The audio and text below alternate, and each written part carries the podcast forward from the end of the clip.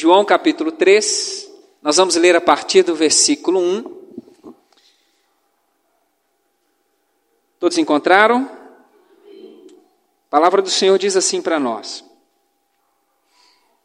Havia entre os fariseus um homem chamado Nicodemos. Ele era um dos principais dos judeus. Este, de noite, foi ter com Jesus e lhe disse: Rabi, sabemos que o Senhor é mestre vindo da parte de Deus, porque ninguém pode fazer estes sinais que o Senhor faz, porque Deus está com ele. Jesus respondeu: em verdade, em verdade lhe digo que se alguém não nascer de novo, não pode ver o reino de Deus. Nicodemos perguntou: Como pode um homem nascer sendo velho? Será que pode voltar ao ventre materno e nascer uma segunda vez? Jesus respondeu: Em verdade, em verdade lhe digo, quem não nascer da água e do espírito não pode entrar no reino de Deus. O que é nascido da carne é carne, o que é nascido do espírito é espírito. E não fica admirado por eu dizer: vocês precisam nascer de novo. O vento sopra onde quer. Você ouve o barulho que ele faz, mas não sabe de onde ele vem, nem para onde vai. Assim é todo o que é nascido do espírito. Então Nicodemos perguntou: Como pode ser isso? Jesus respondeu: Você é mestre em Israel e não compreende essas coisas? Em verdade, em verdade lhe digo que nós falamos do que sabemos e damos testemunho do que vimos, mas vocês não aceitam o nosso testemunho. Se vocês não creem quando eu falo de coisas terrenas, como crerão se eu lhes falar das celestiais? Feche os seus olhos, mais uma vez. Pai, nós te agradecemos pela tua palavra, palavra viva, poderosa, que certamente pode, Deus, mudar a nossa história, mudar o nosso coração. Que o Senhor, ó Pai, nessa noite, de fato, nos encontre. Porque nós queremos sair daqui com o nosso coração transformado, aberto, com o nosso coração focado no Senhor e receber, ó Deus, aquilo que o Senhor tem preparado para nós. Nós te agradecemos, em nome de Jesus. Amém. Amém. Você pode se sentar?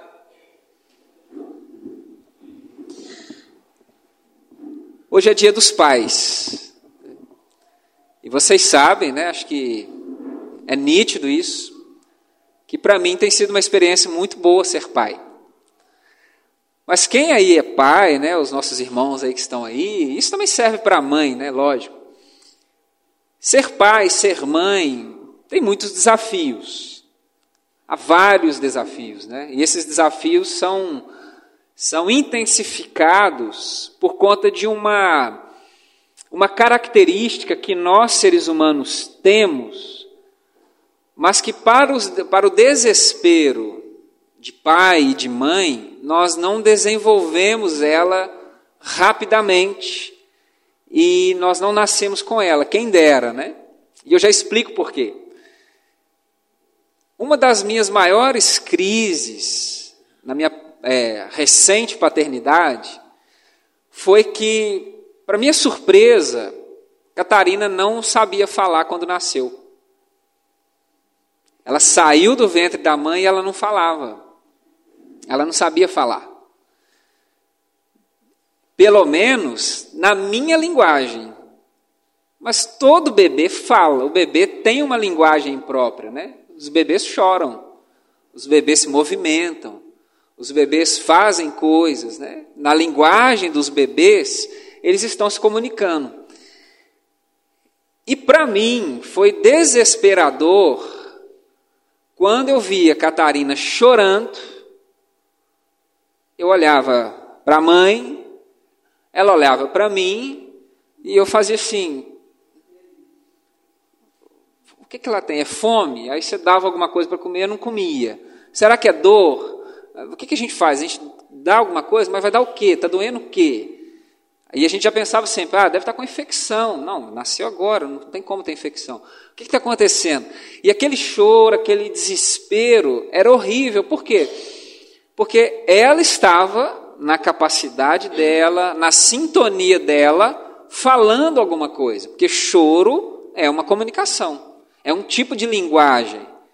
Ela estava falando algo para mim, para a mãe, e a gente não tinha a mesma frequência que ela. Ela estava numa sintonia, ela estava numa frequência e nós estávamos em outra. E uma das coisas surpreendentes que eu vivi nesse processo de paternidade, que eu virei intérprete de choro. E eu fiquei orgulhoso disso. A Catarina às vezes estava chorando, eu, aí eu falava assim: é isso. E aí era aquilo. Aí ela chorava diferente. Eu, eu passei a conhecer o choro da minha filha. Falei, esse choro aí é de cólica, tem certeza.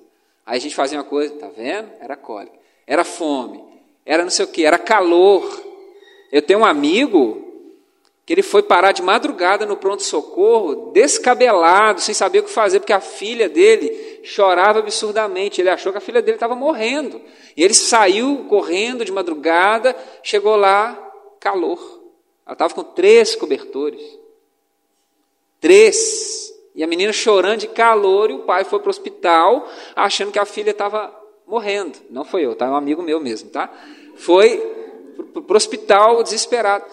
Mas eu fui aprendendo, eu fui desenvolvendo, eu fui entrando em sintonia com ela para eu aprender a linguagem dela. Foi perfeito? Não, mas foi satisfatório, porque Catarina hoje está fazendo dois anos, sobreviveu, né?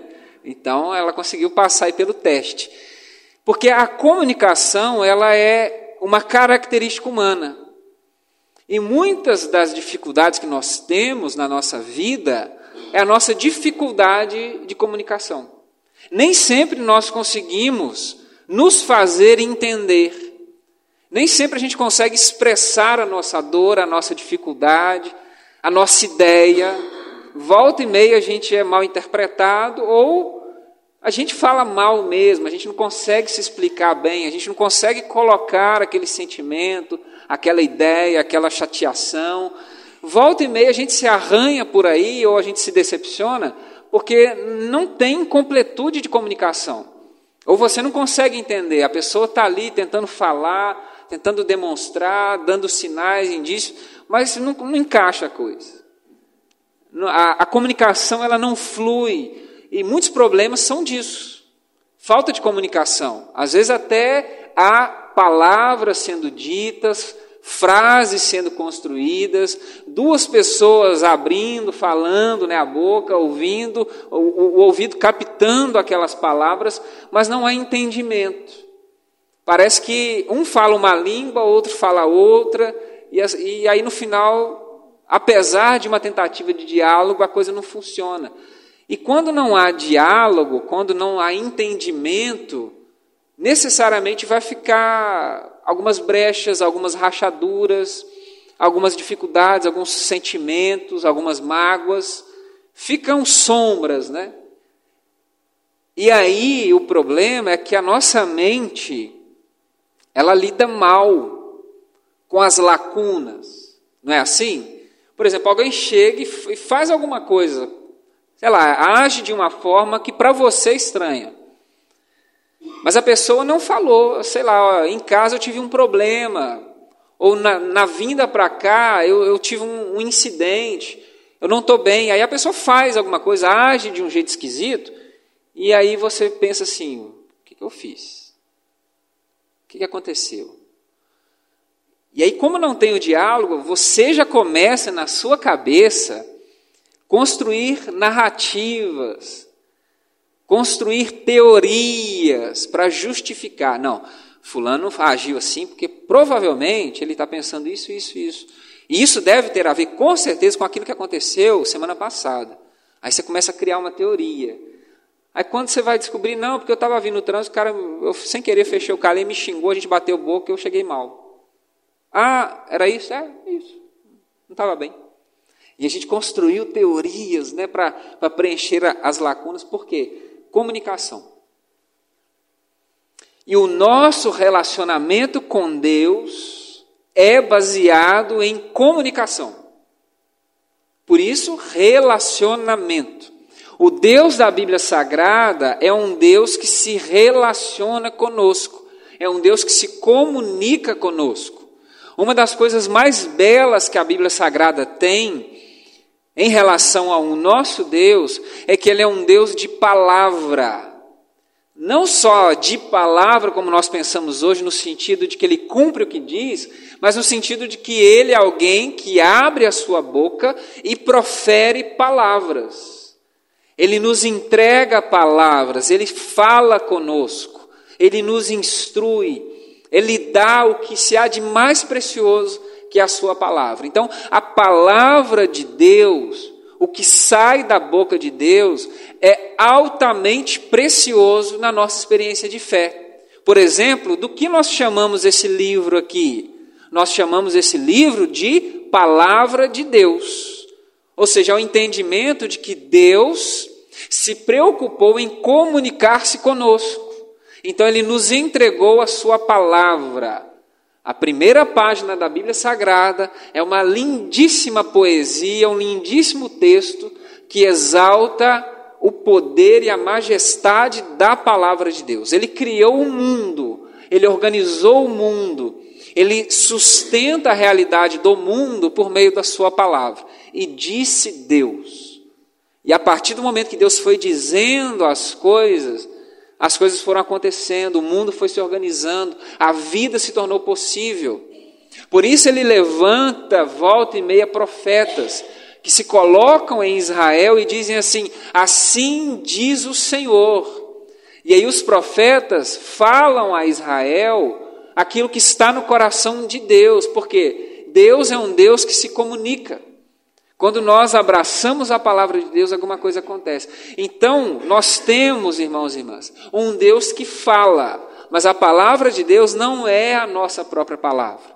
A palavra de Deus, ela é viva, ela é eficaz, eficaz. E como há poucos domingos nós ouvimos aqui, na reflexão da carta de 1 Pedro, a palavra de Deus permanece para sempre. Então nós não estamos falando de uma conversa qualquer, mas nós estamos falando de alguém que, quando abre a sua boca e nos oferece a sua palavra, a nossa vida é transformada, a nossa vida é mudada. Por isso há ao longo da Bíblia Sagrada um refrão, um refrão. Quem tem ouvidos para ouvir, ouça porque aquele, aquela que ouve a palavra de Deus, vive uma experiência extraordinária. Mas qual é o grande problema? É que na vida, às vezes nós somos como eu era, um pai que não sabe entender o choro da sua filha. Um pai que não consegue entender o que a sua filha está dizendo e fica ali batendo cabeça, vivendo, correndo para cá, para lá, pensando mil coisas e não sabe fazer nada. Nós, às vezes, na vida e diante de Deus, nós somos assim. Há uma palavra sendo dita e a gente não consegue entender. E qual é o problema disso? Nicodemos ajuda a gente a entender isso. Jesus está diante de Nicodemos. Nicodemos vai procurá-lo à noite. Jesus aparece em Israel começa a desenvolver o seu ministério. Rapidamente, pessoas começam a, a olhar para ele de um, de um jeito diferente, percebendo que Jesus aparenta ser muito mais do que um mero mestre, um mero, é, uma mera pessoa com sabedoria para ensinar, a ponto de despertar interesse em algumas pessoas. Uma delas é Nicodemos. Nicodemos é um dos principais dos fariseus. Uma pessoa muito importante no seu contexto. Uma pessoa que tem uma representação social muito importante. Poderíamos compará-lo com talvez um político importante da cidade, da região, e ao mesmo tempo alguém com representação religiosa, talvez um, um pastor, um bispo, alguém com uma, com uma alta patente na sua estrutura religiosa. Resumindo, Nicodemos era aquele tipo de pessoa que tem um estereótipo, tem uma imagem que desperta na gente uma sensação de que esta pessoa, para quem nós estamos olhando, tem intimidade com Deus. Se você pudesse aí fechar os seus olhos e pensar, imaginar alguém que para você é um modelo de intimidade com Deus, esse alguém seria Nicodemos, um conhecedor das escrituras, alguém de reputação, alguém que tinha uma presença muito boa na sociedade, é alguém que carrega no seu estereótipo o símbolo de que sim, esse cara aí é alguém que, quando a gente olha para ele, ah, esse cara tem intimidade com Deus. Porque se ele não tem, quem dirá eu? Mas não tem umas pessoas assim? Há pessoas que nos escandalizam, né? A pessoa chega para a gente às vezes e fala assim: Nossa, estou tão cansado, estou desanimado, estou com dificuldade para orar. Aí você, aí você já fica assim. Talvez você não fale, mas você pensa assim: Nossa, se o fulano está com dificuldade de orar, não vou nem contar o que é está passando comigo. Porque se o fulano, que é o fulano, a fulana, não está conseguindo levar adiante as suas coisas, a sua fé, ah, não vou nem falar o que, é que eu estou passando, porque se o fulano, Nicodemos é esse tipo de pessoa. Então, quando ele se depara com a presença de Jesus, ele vê algo interessante. Então, ele vai atrás de Jesus. Ele vai atrás. Mas quando ele está diante de Jesus e faz uma declaração, porque ele chega para Jesus e diz: Mestre, sabemos que você é um mestre, e não é qualquer mestre, você realmente vem da parte de Deus, porque ninguém faz o que você faz ou fala da forma como você fala, se você não tiver a presença de Deus, se, não for, se você não for alguém de Deus. Então Nicodemos tem no primeiro momento uma percepção positiva. Ele olha para Jesus e fala assim: "Não, Deus está com esse cara aí. Deus está com ele". Porque fazer o que ele faz, falar da forma como ele fala, ter essa presença da forma que ele tem, só pode ser coisa de Deus. Então Nicodemos declara isso. Mas quando ele fala isso, Jesus olha para ele e diz o seguinte: Aquele, aquela que não nascer de novo, que não nascer de novo, não pode ver o reino de Deus. Aquele que não nascer de novo, não vai ver o reino de Deus. E Nicodemos, naturalmente, toma um susto. Toma um susto quando ele ouve essas palavras. Afinal de contas, ele é um religioso, ele é alguém do alto escalão da sociedade. E ele ouve essa declaração: quem não nascer de novo não pode ver o reino de Deus. E aí, diante desse susto, Nicodemos vai reagir. Do que você está falando, Jesus? O que significam essas palavras? Porque como é possível um homem velho como eu voltar ao ventre materno e nascer uma segunda vez? Como, do que, que você está falando? Nascer de novo? Qual é o significado disso? O que significa isso? E aí Jesus insiste. Em verdade, em verdade lhe digo, ou seja, preste atenção no que eu vou dizer a você, Nicodemos. Quem não nascer da água e do espírito não pode entrar no reino de Deus. Porque o que é nascido da carne é carne, mas o que é nascido do Espírito é Espírito. Então não fique admirado de eu dizer a você que importa que você nasça de novo. O que está acontecendo aqui, irmãos e irmãs? Há um mal entendido aqui. Há um mal entendido. Jesus e Nicodemos estão num, numa tentativa de diálogo, mas o que resulta disso daqui é um grande mal entendido. Porque Jesus está falando de um tipo de nascimento, um tipo de experiência.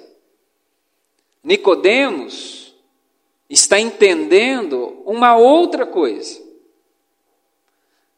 Jesus está falando para Nicodemos que é necessário que ele viva uma experiência.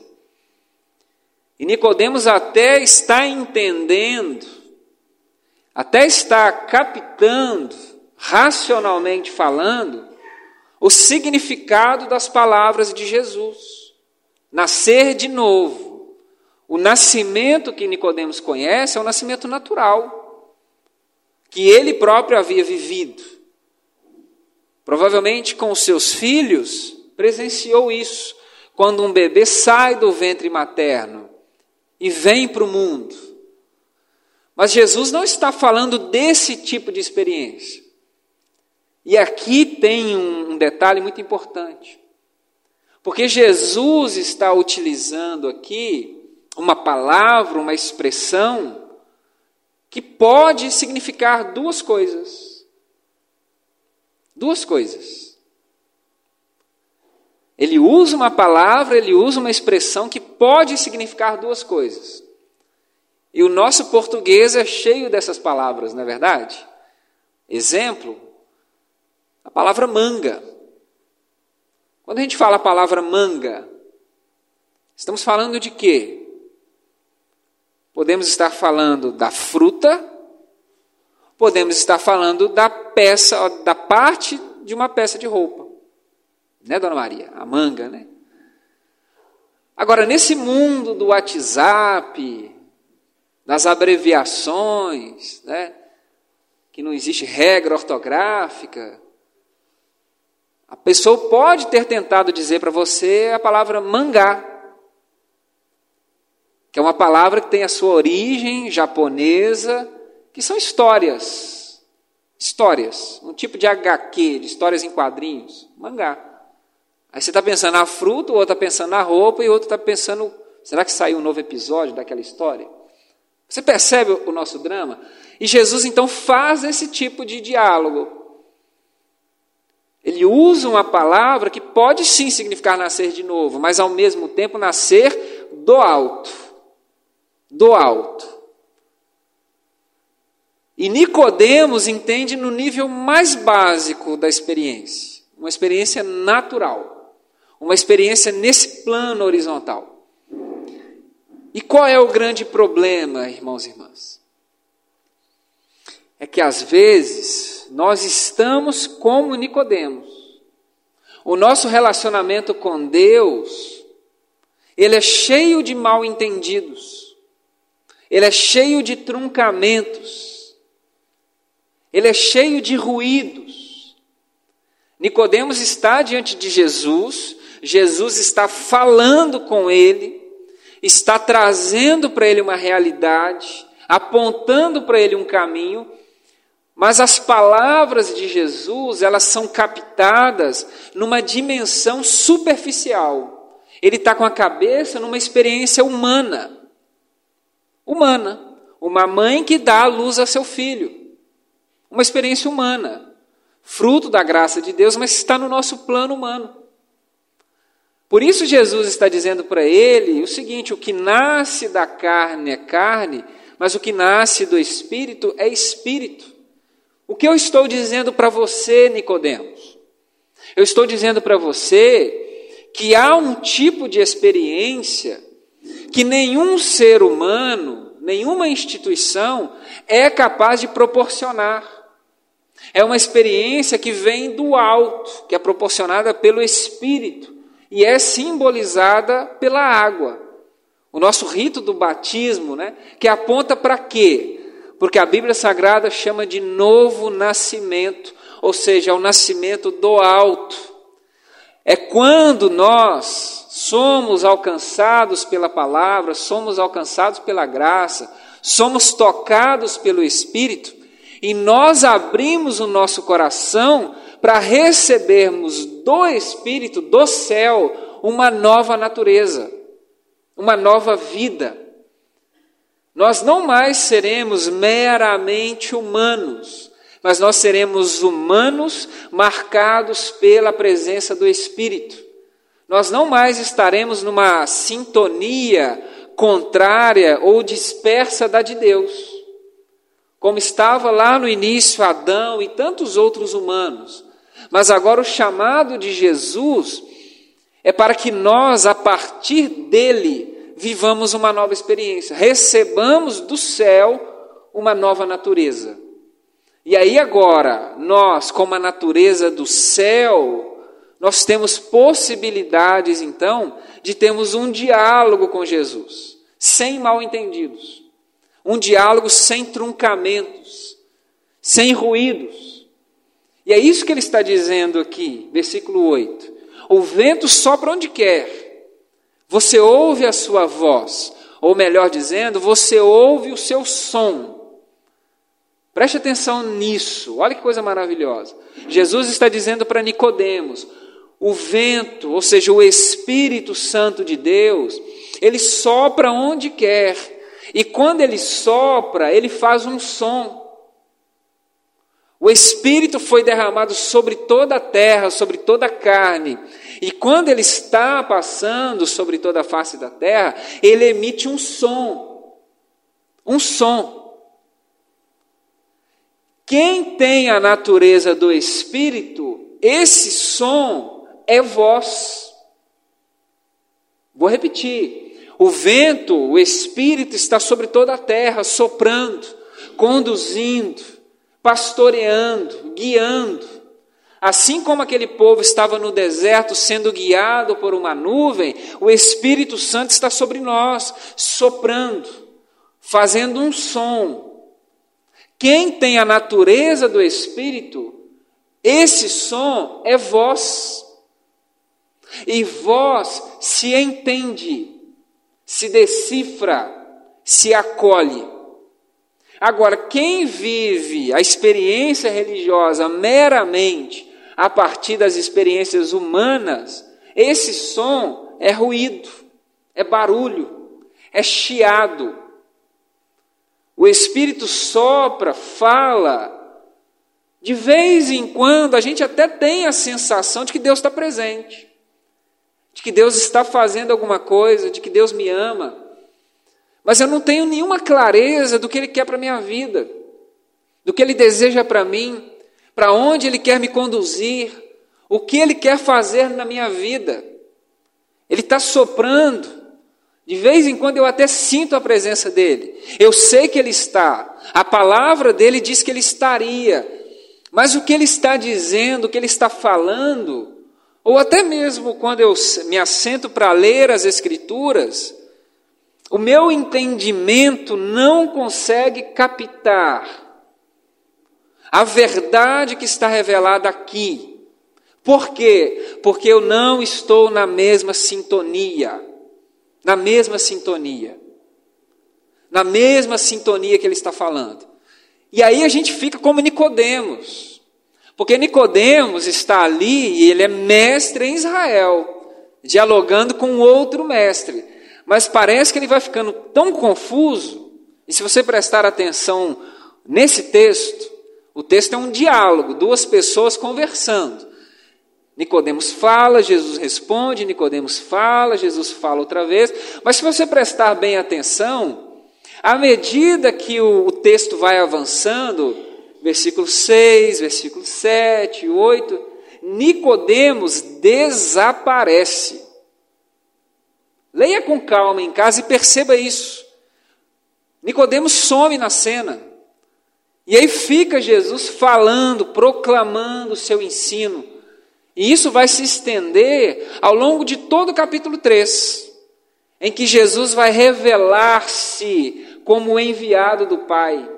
Jesus vai colocar uma revelação acerca da sua pessoa, e é justamente, preste atenção nisso, é justamente em João capítulo 3 que está uma das declarações mais lindas da Bíblia Sagrada. Porque Deus amou o mundo de uma maneira tão grande, que Ele deu o seu Filho único, para que todo aquele que nele crê não pereça, mas tenha a vida eterna. Quem está dizendo isso? É o próprio Jesus que está dizendo isso. Para quem? Para Nicodemos. Pensa o privilégio.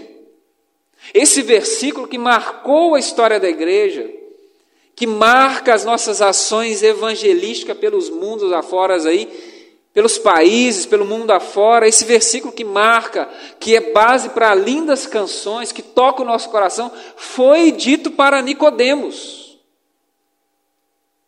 Agora, grande, a grande questão é, Nicodemos ainda estava lá para ouvir isso? Porque ele desaparece na cena. Jesus está dizendo, a sensação que eu tenho quando eu estou lendo o capítulo 13 de João, eu fico imaginando, é que Nicodemos vai saindo de fininho. Porque o diálogo acaba.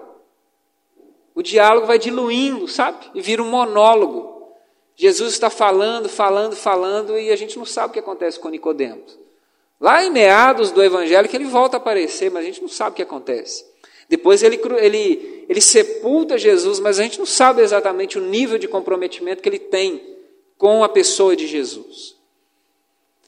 E nós não podemos e não precisamos viver uma experiência superficial. Sabe por quê? Porque nós podemos viver uma experiência de novo nascimento. O que significa isso? É termos a natureza daquele que nos criou. Para que sejamos da Sua mesma essência e estejamos em sintonia com Ele, para que aquilo que Ele está falando alcance o nosso coração, aquilo que Ele está falando penetre o nosso coração, nosso mais íntimo, e faça sentido, transforme a nossa vida. Porque Jesus, como eu disse, está aqui no capítulo 3, revelando coisas maravilhosas, que são capazes de mudar a vida daquele que acolher a palavra.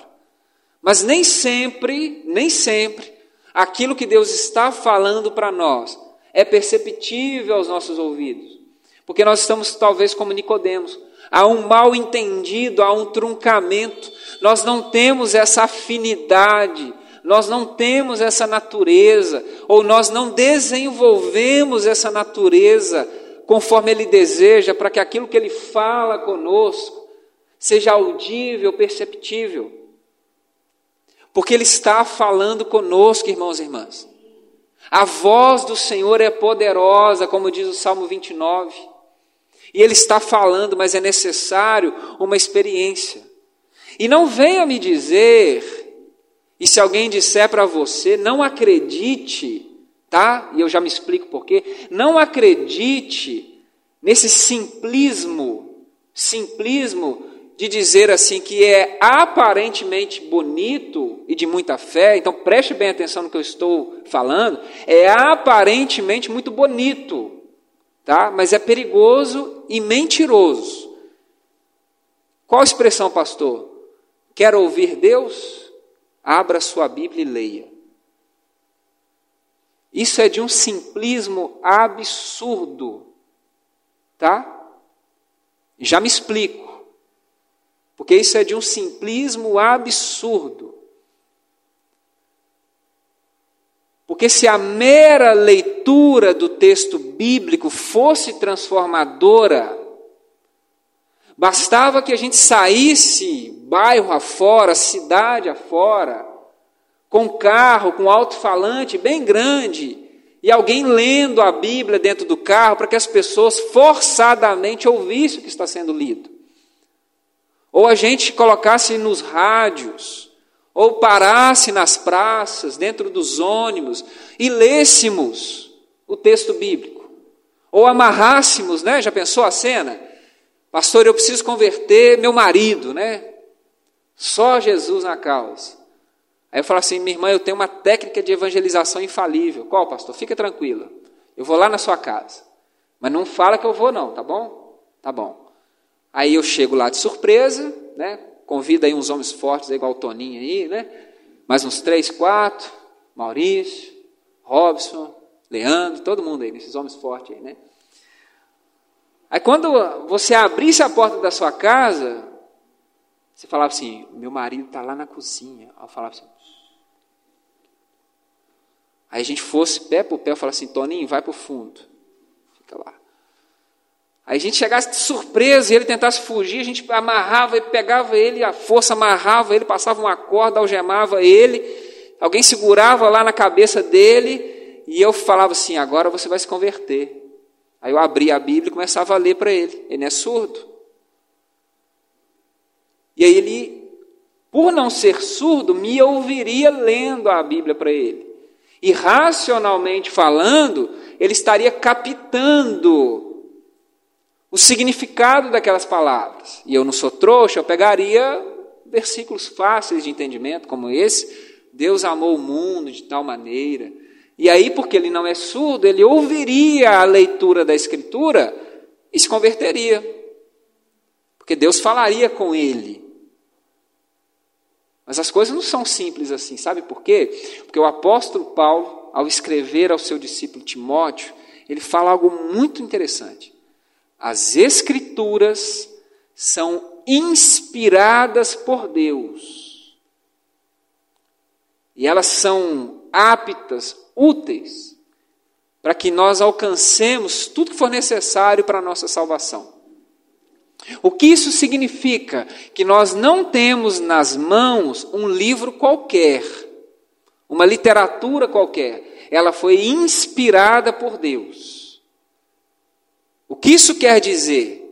Que o, a sua leitura, o seu entendimento, a sua proclamação deve estar envolvida nessa mesma atmosfera de inspiração quando ela foi escrita. Vou repetir: o que nós temos aqui vem de Deus e foi gerada debaixo do sopro do Espírito. Não foi gerado pelo intelecto humano, pela capacidade de um escritor humano. Assim como um poeta, alguém que compõe histórias, alguém que é, que, que é dotado da arte da narrativa, constrói uma narrativa linda, que arrasta pessoas para o cinema, que se emocionam, que é uma experiência maravilhosa mesmo, mas a Bíblia Sagrada não é fruto do esforço humano vem do Espírito, por meio de pessoas inspiradas. Então, o que quero dizer com isso?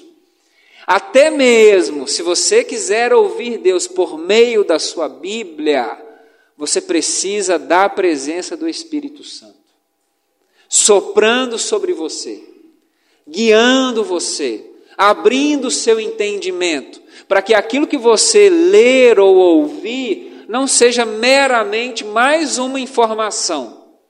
Há muitas pessoas que talvez saibam repetir versículos. Não, pastor, eu conheço, porque Deus amou o mundo de tal maneira. E que diferença isso faz na vida da pessoa? Nenhuma.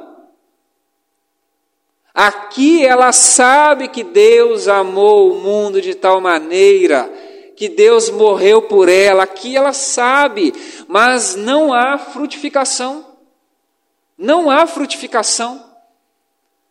Então, até mesmo se nós quisermos ouvir Deus ao ler as Escrituras, ouvir Deus ao se colocar diante de uma pregação, ouvir Deus no soar de uma canção, é necessário que você nasça de novo.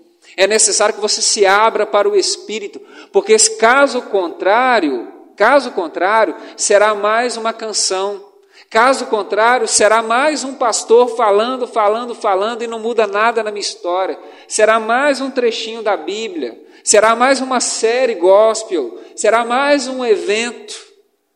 E aí a gente vai ficar como Nicodemos, sem saber ao certo o que está acontecendo. Mas o chamado de Jesus para nós é não precisa ser assim é necessário que nasçamos de novo, nasçamos do Espírito. E a boa notícia é que na cruz, na cruz, ao ser pregado naquela cruz, ao entregar o seu corpo, ao derramar o seu sangue, o Evangelho de João vai dizer para nós que o Senhor Jesus nos entregou o seu Espírito. Você crê nisso? O Espírito Santo está sobre nós, irmãos e irmãs. E o que ele proporciona àquele que crê? Uma nova natureza, uma nova história, uma nova essência, para que a palavra de Deus seja soprando no seu ouvido, na sua consciência, ou por meio das Escrituras, seja voz. Que a palavra de Deus na sua vida seja voz, não seja ruído, não seja um mero barulho, mas que seja voz, porque a voz do Senhor é poderosa. A voz do Senhor nos conduz. E todo aquele, toda aquela que ouve a voz, chegará onde Ele deseja que cheguemos. Você crê nisso? Então se coloque de pé, nós vamos orar por você. Convido você a fechar os seus olhos. Convido você a fechar os seus olhos. Nós vamos cantar uma canção